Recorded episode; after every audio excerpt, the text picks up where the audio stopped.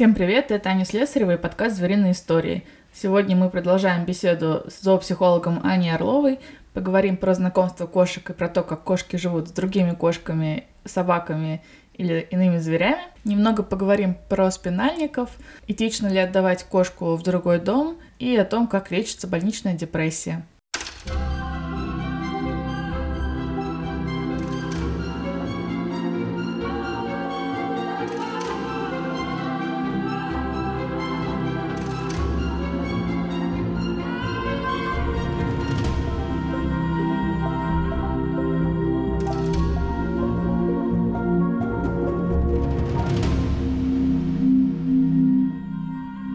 Ты говоришь, что кошкам комфортно, когда у них, когда в доме есть их запах, все mm-hmm. помечено их запахом. Если в доме несколько кошек, как вообще этот запах перераспределяется, как это работает? Считается, что при знакомстве кошки смешивают э, свои запахи, и у них создается такой общий запах группы, что помогает им э, как бы идентифицировать друг друга. То есть, если ты забрала одну кошку на время, вывезла ее, потом вернула, если это недолгий какой-то промежуток времени был, то э, им проще будет так друг друга узнать, потому что кошки живут в мире запахов. Они первое, на что ориентируются, это запахи. И поэтому очень важно при знакомстве, особенно кошек, сначала познакомить их друг друга с запахом. Не визуально. Визуально это уже такой следующий этап. Поэтому сначала всегда мы знакомим запахом. А сами они уже при жизни друг с другом а, когда коммуницируют как-то или лежат по очереди на одной и той же лежанке, они, ну, у них естественным образом это происходит, они просто смешивают свои запахи. Но они как-то привыкают к этому смешанному запаху, что конечно, конечно, они они перестают его выделять mm. из э, всех других запахов. То есть, например, когда кошки знакомятся, вот ты даешь э, одной кошке нюхать запах другой, она может этот запах выделять из всех запахов, э, которые ее окружают в доме. Как она выделяет это? Она может просто внюхиваться в предмет, который пахнет другой кошкой. Она может ловить флемен. Это такая реакция, когда кошка застывает с открытым ртом. Угу. То есть она таким образом обрабатывает полученную информацию при помощи э, органа Якобсона, э, либо вомеро-назальный орган, если я правильно произношу, он называется. Также кошка может шипеть на предмет, который пахнет другой кошкой, может его бить. То есть это реакция, то есть она выделяет этот запах. Uh-huh. То есть для нее он посторонний, незнакомый, непонятный, ее это пугает. А, и мы можем видеть различные реакции. У нее может вздыбливаться шерсть, э, пилоэрекция это называется, если умные слова мы сегодня используем. вот. Постепенно, да, кошки, они либо привыкают к запаху друг друга, потому что запахи это что-то неизменное, какая-то производная, ну не производная, составляющая. Mm-hmm. Потому что сама по себе кошка, вот мы берем кошку, к самой кошке другой кошке сложно привыкнуть, потому что она все время меняется с той точки зрения, что она двигается, как-то ее сигналы тела всегда будут разные mm-hmm. и так далее. А запах это то, что у нее будет всегда, если она не болеет. Потому mm-hmm. что когда животное болеет, у него запах э, меняется, к сожалению. И вот к запаху кошки либо привыкают, мы используем метод привыкания при знакомстве кошек, либо мы создаем позитивные ассоциации с этим запахом, то есть вот кошка почувствовала запах другой кошки, получила что-то приятное. Угу. Это как я провожу такую аналогию, чтобы объяснить владельцам, как это работает. Если честно, я сама это не до конца знаю, потому что у меня вот, допустим, не было в детстве посещения стоматолога. Но... У меня был, я сейчас тебе скажу. Да, похоже. Но, но у моей вот подруги, например, это было, и вот когда я с ней общалась, вот мы с ней так вот, э, я ее расспрашивала, что она, ну, там, чувствует, да, вот если там она почувствует вот этот запах, вот который был там, в стоматологии. И это тебя мощно откидывает назад на те болевые ощущения, которые ты чувствовала, страх, там еще что-то. То есть у тебя вот с этим запахом есть определенная ассоциация. И вот э, когда мы знакомим кошек с друг другом, если вдруг кошка не может никак привыкнуть к mm-hmm. запаху другой кошки, то есть у нее сложно идет процесс привыкания, она все еще выделяет этот запах, то мы просто стараемся как бы перепрограммировать ее эмоции, которые она испытывает вот э, к этому запаху, если привыкание не происходит. Потому что если происходит привыкание, она просто потом не обращает внимания на этот запах. Все, он есть, есть, и она вообще ничего никак не проявляет, когда рядом есть этот запах. А если это сложно идет, вот мы используем вот этот вот ну, ну, то есть ассоциативное научение, опять же, что у кошки должна быть ассоциация приятная с этим запахом, потому что изначально она у нее какая-то пугающая. А кошки формируют социальную привязанность э, с другими кошками или там с собаками, с ежами? Конечно, у них может э, формироваться вот эта привязанность и к другим животным, с которыми они живут. Насчет ежей, крыс эм, и прочих потенциальных добыч кошачьих, тут э, большой-большой вопрос, потому что все тоже очень индивидуально. И в любой момент, даже если мы видим вот эти прикольные видосики в интернете, когда кошка такая с птичкой лежит, там, mm-hmm. да, обнимается, или там с крыской вместе. В, незасят... в незаснятый момент она ее пытается съесть. Не то чтобы не в, не в заснятый, а просто оно действительно может так быть. Но мы не знаем, какое именно движение этой крысы или птички станет для кошки триггером пробудить в ней хищника потому что кошки — это хищники, это охотники, и они хоть одомашненные кошки, домаш... вид домашняя кошка, все кошки, которые у нас живут, у них эти инстинкты никуда не деваются. И мы точно не знаем, что станет триггером для того, чтобы у нее пробудились вот эти охотничьи инстинкты по отношению к потенциальной добыче. К другим кошкам, собакам, к людям, да, кошки могут формировать э, вот эту ну, социальные связи, скажем так, они могут формироваться. Э, с кем-то она будет, опять-таки, более крепкой, с кем-то менее крепкой и так далее. И как это получится, мы совершенно точно не знаем, потому что мы можем при знакомстве животных, мы можем заложить фундамент того, как у них будут выстраиваться дальше отношения, но очень многое зависит от самих животных, потому что если у кошки нет желания общаться с другой кошкой, она такая кошка-интроверт, не хочет, то, конечно, у них не будет такой прочной социальной связи. Получается, что это очень опасно. Я тут возвращаюсь к теме ежей. Недавно тоже смотрела видео про антикошки, про то, почему их важно ставить, что вот э, там пишут, кошка никогда не запрыгивает, не интересуется окном. По-моему, тебя даже смотрела, и ты говорила, что может быть триггером, чтобы кошка вдруг раз и запрыгнула, mm-hmm. там что-то интересное увидела. То же самое, что если у меня, например, живет какой-нибудь попугай, и я его выпускаю из клетки постоянно, кошка с ним нормально общается, но это очень опасно, и в любой момент кошка может его убить.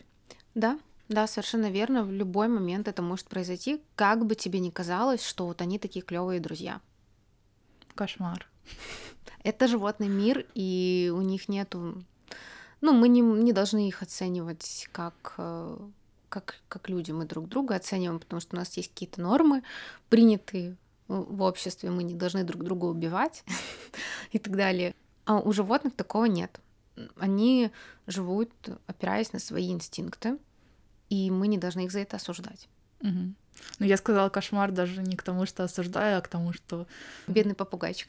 Да нет, вот так вот... Э, я даже не задумывалась просто об этом раньше. Мне казалось, что как и об антикошках, потому что вот тоже...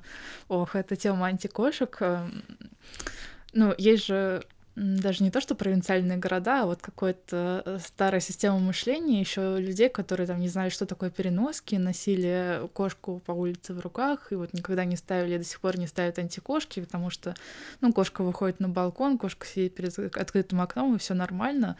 И вот как-то еще, наверное, часть меня в том мире живет, потому что вот моя мама, она живет без антикошек. Она их, наверное, никогда не поставит, потому что ну, для нее это что-то вообще сверх. Ну, наверное, зоопсихолога она еще сможет понять, зачем он нужен, но зачем нужны антикошки, для нее еще следующий уровень, до которого нужно дорасти. Ну, моя мама тоже живет без антикошек. И она человечивает своих кошек, и порой она мне когда что-то рассказывает, я, я ей говорю, мама, ты вообще мой блог читаешь? Потому что мне говорят такие вещи, о которых я рассказывала уже в своем блоге. Она там мне, я смотрю, везде лайки ставит. Вопрос в том, читает ли. Нет. Ну, это да, это такая система мышления.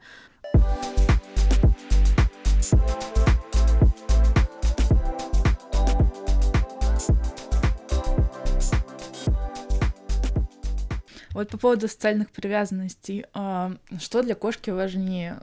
социальная привязанность к человеку, к своему хозяину, или социальная привязанность к другой кошке? Ну, как-то есть ли у нее система ранжирования, как, не знаю, кого мы больше любим, папу или маму, там, брата или маму? Это все очень индивидуально. Я могу сказать, например, по своим кошкам. У меня их три. И, например, для двух котов, Чарли и Мишеля, я играю важную роль.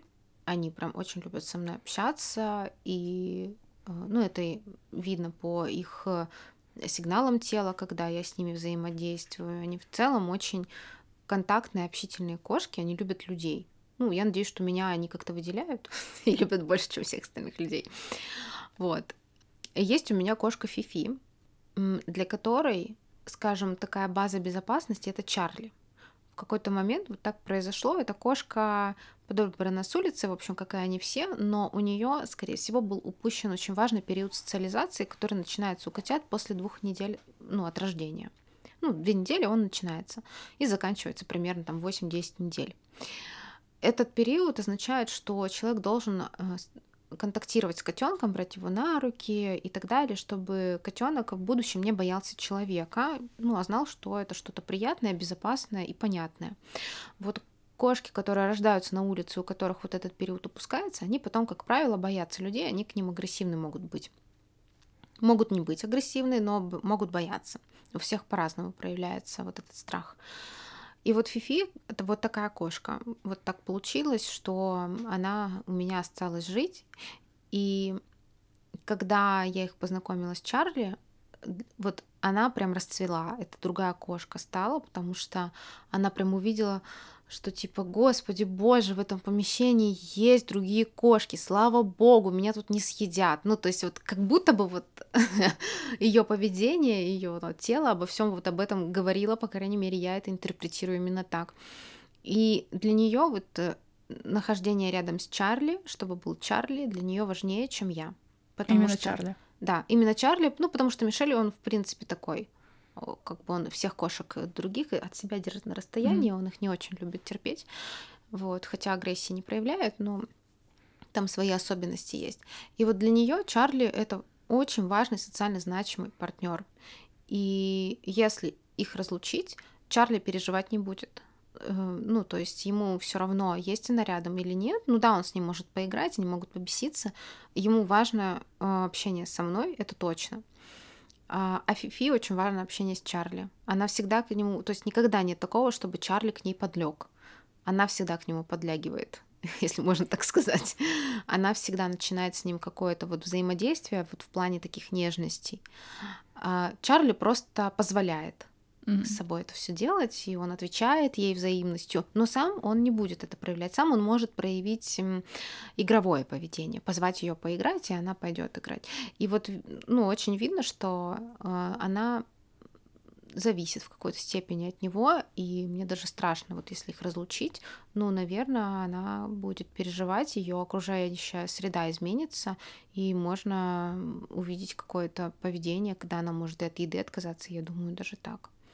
Хотя нельзя сказать, что со мной совсем у нее нет никакой связи, она есть. Просто если ставить э, в приоритет, то это Чарли, потом я. Угу.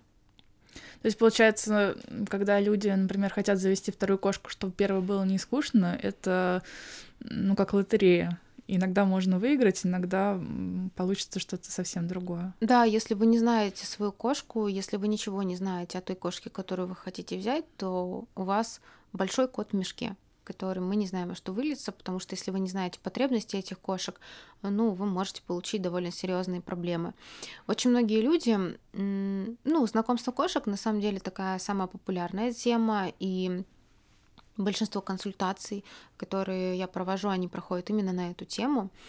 И очень многим людям я в какой-то степени поражаюсь в хорошем смысле, что они работают с такими сложными случаями, и они продолжают это делать, они большие молодцы. А, но я как специалист понимаю, что вероятность ну, прям максимально комфортно обеспечить жизнь кошек, которые не готовы друг с другом жить, я бы, наверное, за это вот не взялась.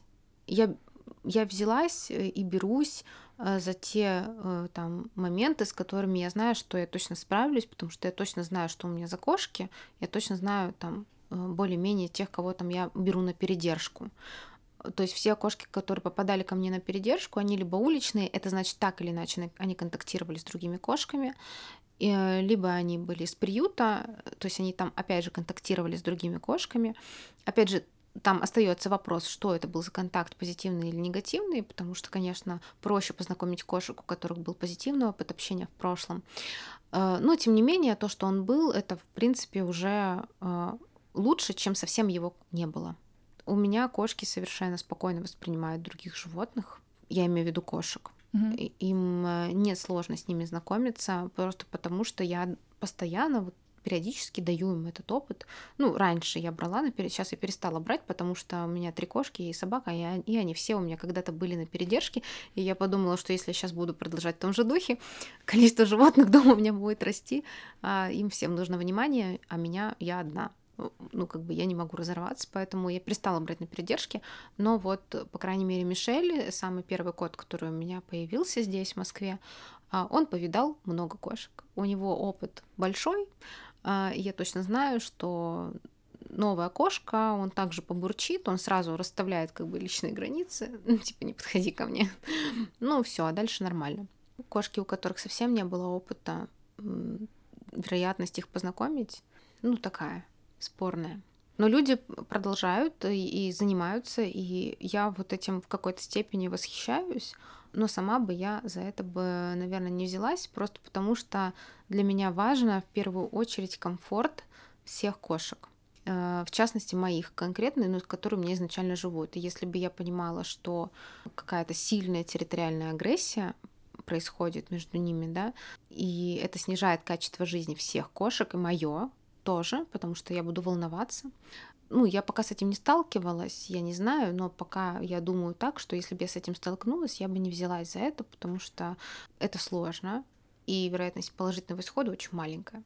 А что делать в этом случае? Вот, предположим, я владелец кошки, которая взяла в приюте другую кошку, и вроде бы там по показателям по характеру не совпадали, но когда я их познакомила, началась война. Я там уже поработала зоопсихологом, предположим, несколько раз, но вот э, из зоопсихолога я видим, что результат никак не клеится. И ну, какие у меня есть варианты? Отдать обратно в приют или что? Если мы видим, что ничего не получается, если мы действительно все делали правильно, как нужно, используя проверенные, научно доказанные mm-hmm. методики в знакомстве кошек. И, и действительно мы видим, что нету положительной динамики. И тут ну, надо себе ответить на вопрос честно, все ли ты делала э, правильно, как тебе там говорил специалист, потому что, к сожалению, иногда бывает такое, что, опять же, я на своем опыте сталкивалась с этим, что человек пропускает половину рекомендаций, которые ты ему говоришь, делает только другую половину, ну и мы имеем то, что имеем. Коты mm-hmm. вроде бы не агрессивны, но почему-то иногда дерутся. Поэтому тут важно понять, ну действительно ли ты старалась и делала все как нужно, э, и проанализировать это. Если нет, то попробовать еще раз, но делать уже все как положено. Э, если действительно и специалист видит, ты, ты говоришь там, и ты уверена, что ты все делала все хорошо, то единственный вариант это перепристроить такую кошку. Я не за то, чтобы возвращать в приют, угу. потому что э, приют это неблагоприятная среда для кошек в своем большинстве, особенно если мы говорим про муниципальные приюты, потому что очень часто там перенаселение, они там болеют, корм, как правило, там не очень хороший, соответственно, здоровье от этого у кошек ухудшается и прочее. Диагностика в приютах оставляет желать лучшего. Поэтому э, перепристроить она может продолжать жить у тебя в отдельной комнате, угу. пока ты ищешь ей новый дом.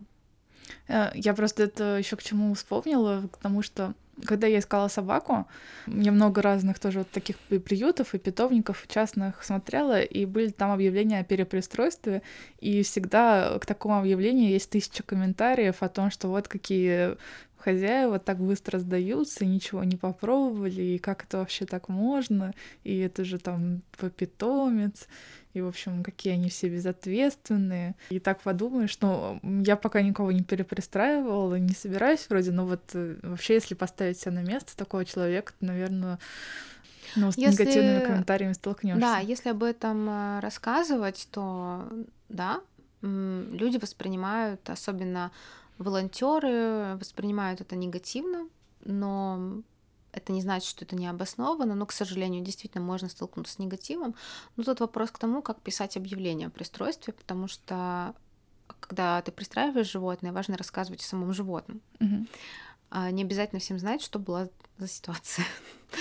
Вот. И, конечно, об этом можно рассказать уже потом человеку, который там у тебя взял это животное и прочее. Но тут задача сделать фокус внимания именно на самом животном. Но, с другой стороны, даже негативные комментарии а, хорошо поднимают охваты, ну, и животное найдет дом быстрее.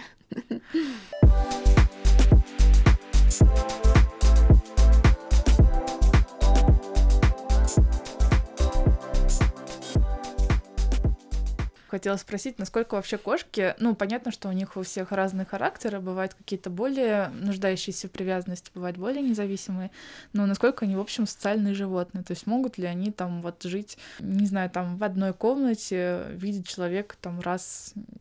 Вот как у тебя ЦСКА, я знаю, есть э, кот, он живет, э, насколько я понимаю, сейчас в стационаре или... Mm-hmm. На, а, в адопшн-центре. В адопшн-центре, и ты с ним видишься тоже не часто. Я не часто, но с ними видятся другие специалисты, которые за ним ухаживают. Mm. Но это все равно получается не как домашнее какое-то животное. То есть он, ну, у него нет вот одного человека. Насколько это ему комфортно?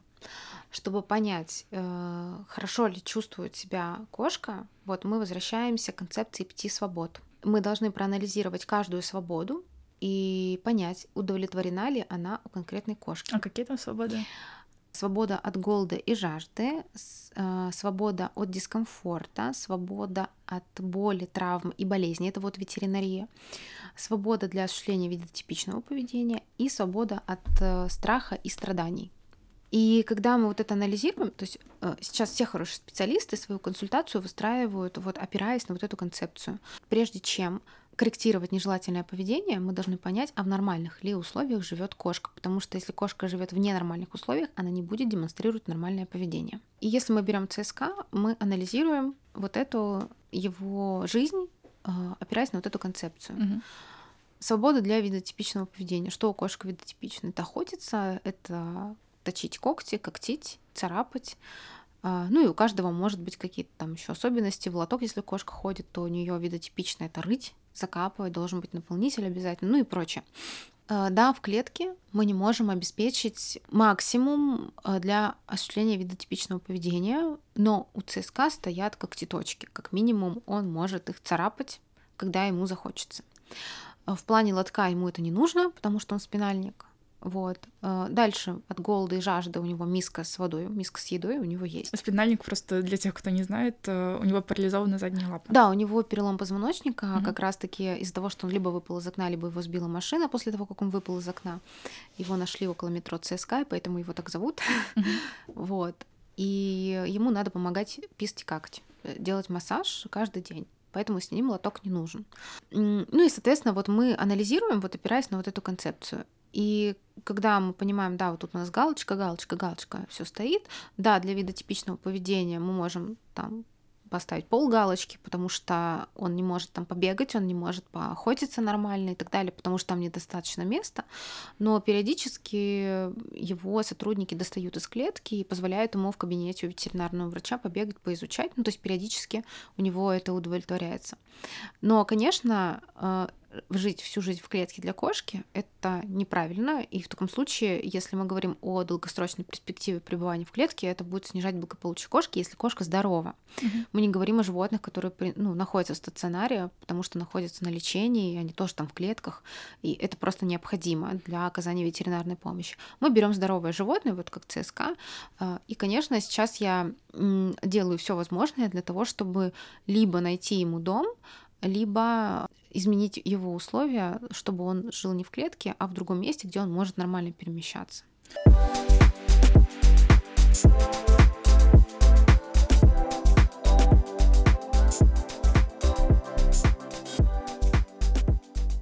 Спинальников хотелось поговорить, потому что mm-hmm. вот тоже у меня умер кот, твой подопечный, mm-hmm. бывший, которого я брала. После того, как он умер, ну, мне было очень одиноко, как ты знаешь, пустое пространство, ну, вот незаполненное остается, которое раньше было. Я захотела взять кота. Я тогда мужу сказала, давай возьмем вот ЦСКА, у Ани есть. А он говорит, что у него уже был спинальник до этого, которому тоже парализовало лапы, и у него просто все вываливалось, когда он ходил, то есть там как-то не помогали отжимания. Он сказал, из-за этого я не хочу брать. Вот можешь как-то рассказать про спинальников вообще, что это, как, ну можно ли их брать? Конечно, можно. И спинальники все разные. Как ты знаешь, у меня такая собака еще живет. Угу. Конечно, травмы, они разные, и то, как ведет себя мочевыделительная система и кишечник, у всех животных тоже будет по-разному. Угу. У, например, у моей собаки моча держится хорошо она не подтекает, и поэтому она без подгузников. Если ты посмотришь на других собак у волонтеров, очень часто они в подгузниках, потому что моча подтекает. Угу.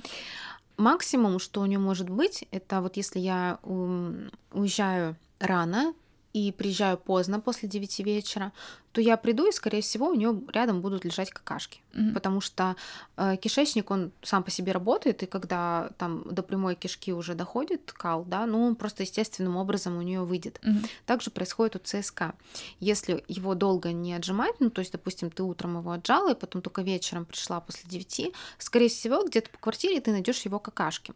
Но они у него в данный момент, у него раньше были проблемы со стулом, у него была диарея, и это, конечно, когда у спинальника диарея, это адский ад, потому потому что все будет в дерьме, я извиняюсь, но это так.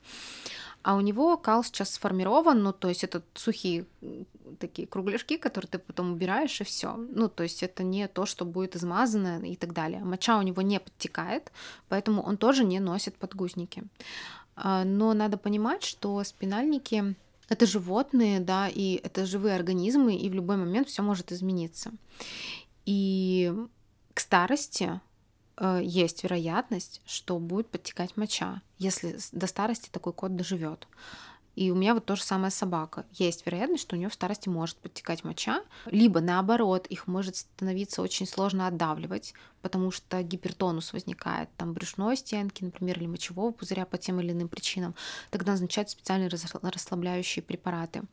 Это все очень по-разному, и мы никак не можем гарантировать, что вот ты возьмешь ЦСК, и вот он всегда будет вот так. И у него никогда ничего не изменится, как и с любой другой кошкой. Угу. Даже если здорового котенка, не знаю, ты купишь в питомнике, где гарантия, что он у тебя не заболеет онкологией, бронхиальной астмой, сахарным диабетом, заболеваниями щитовидной железы, опорно-двигательного аппарата. Все так же, как у людей.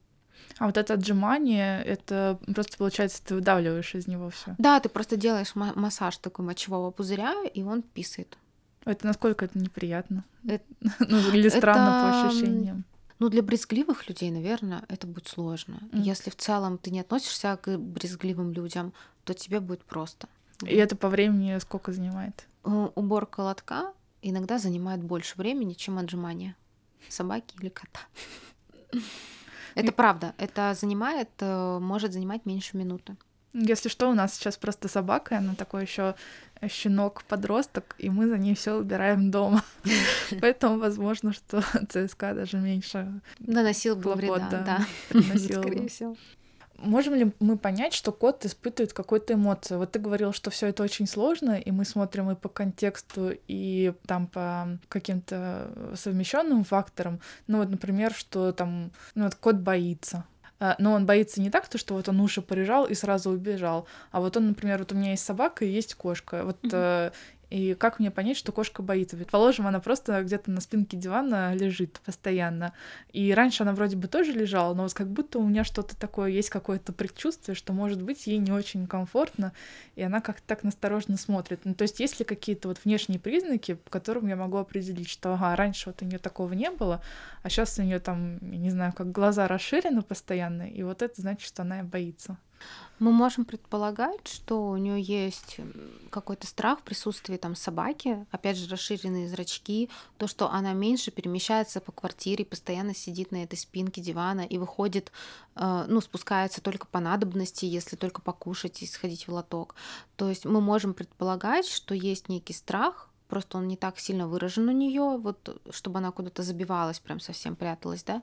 Но тем не менее дискомфорт и нежелание лишний раз передвигаться, потому что есть собака непредсказуемая. В принципе, мы можем интерпретировать это как страх, либо как дискомфорт. То есть mm-hmm. это вот как раз, э, если мы говорим про вот пять свобод, то такой кошки, ну, может быть нарушена вот эта свобода а, от дискомфорта. Mm-hmm. Потому что дискомф... Э, ну, комфорт для кошки что? Это свобода перед передвижения, это какие-то домики, это какие-то укрытия, это полочки. В принципе, пространство обустроено таким образом, чтобы кошка чувствовала себя комфортно. Да, то есть если это нарушается, э, то мы можем говорить о том, что, скажем так, она не очень хорошо себя чувствует в данных mm-hmm. условиях э, с эмоциональной точки зрения. Э, ну, опять же, утверждать и, и говорить это как факт, что вот она боится, мы ну, не можем, потому что она нам этого не говорит, угу. потому что мы не можем это доказать. Поэтому, если ты видишь, да, что ее поведение изменилось с появлением собаки, и оно никак не налаживается, то нужно предпринять определенные меры, чтобы кошке вернулся комфорт, чтобы она могла передвигаться как раньше, не mm-hmm. бояться. Вот еще, например, про страх. Та же самая кошка, но там немножко тяжелые случаи в плане ее даже не психологии, а, наверное, вот того, что у нее было. Не знаю, в общем, ее предыстория точно. Но она всегда, особенно когда появилась, при приближении человека, она всегда шипела. А, но при этом она давалась погладиться, там давалась э, разрешала дать себе таблетки, но мы в конце концов поняли, что это, возможно, у нее просто какой-то как э, рефлекс, что ли, вот когда кто-то к ней приближается, она шипит. Но даже, наверное, она, может, так и не боится, но вот просто привычка какая-то. Тут скорее нужно помнить, что у животных есть три основные реакции на стрессовую ситуацию. Это бей, беги или замри. И шипение для нас означает, что ей страшно, возможно, да, она испытывает какой-то дискомфорт, а реакция у нее замри. Слейся с поверхностью, чтобы тебя не было заметно. Сейчас это пройдет, сейчас это закончится. Реакция у нее такая. Поэтому тут надо проработать вот этот первичный момент, почему она шипит, ну, посмотреть вообще на ситуацию, как это происходит, и проработать именно это сначала, чтобы приближение, при приближении она не шипела, потому что когда она перестанет шипеть, вероятность того, что она боится, будет уже меньше. Но она перестала со временем, когда поняла, что mm-hmm. мы ей там не представляем угрозы, а кормим и гладим ее. Но просто. А значит, это мы интерпретируем как реакцию. У нее реакция на стресс замри, скорее mm-hmm. всего. То есть ей было это неприятно, для нее это было ну, некомфортно, то, что вы ее трогали. А, она предупреждала как бы шипела, но реакция у нее была замри. У какой-то другой кошки при шипении э, будет реакция бей. И если ты потянешь к ней свою руку, она тебя ударит или укусит, например. Mm-hmm. То есть, а у нее была реакция замри.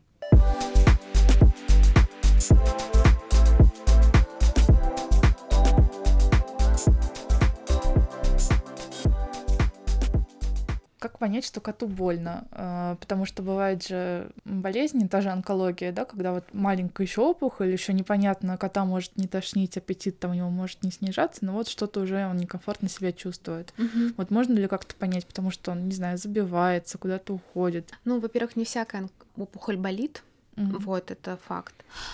А то, что поможет нам определить у кошки боль, это первое изменение в поведении. Если кошка там больше спит, меньше играет, прячется, в целом какая-то не очень активная, это повод обратиться к ветеринарному врачу. Она может испытывать дискомфорт, она может испытывать боль, она может испытывать недомогание, мы точно не знаем. Есть такое хорошее приложение, которое называется Feline Grimace Scale, если я правильно произнесла. Такой желтенький значок. Там все на английском языке, но интуитивно все понятно. В принципе, можно через переводчик все это перевести. Угу. Там как раз э, показаны гримасы кошек и шкала боли. Ну, то есть э, степень боли, которую кошка испытывает при определенной гримасе. То есть там оцениваются кошачьи уши, глаза, усы, места, где крепятся усы. И на основании этого ученые вот определили степень боли, которую кошка испытывает, когда все эти части в определенном положении находятся. То есть можно посмотреть, там прям визуально все понятно.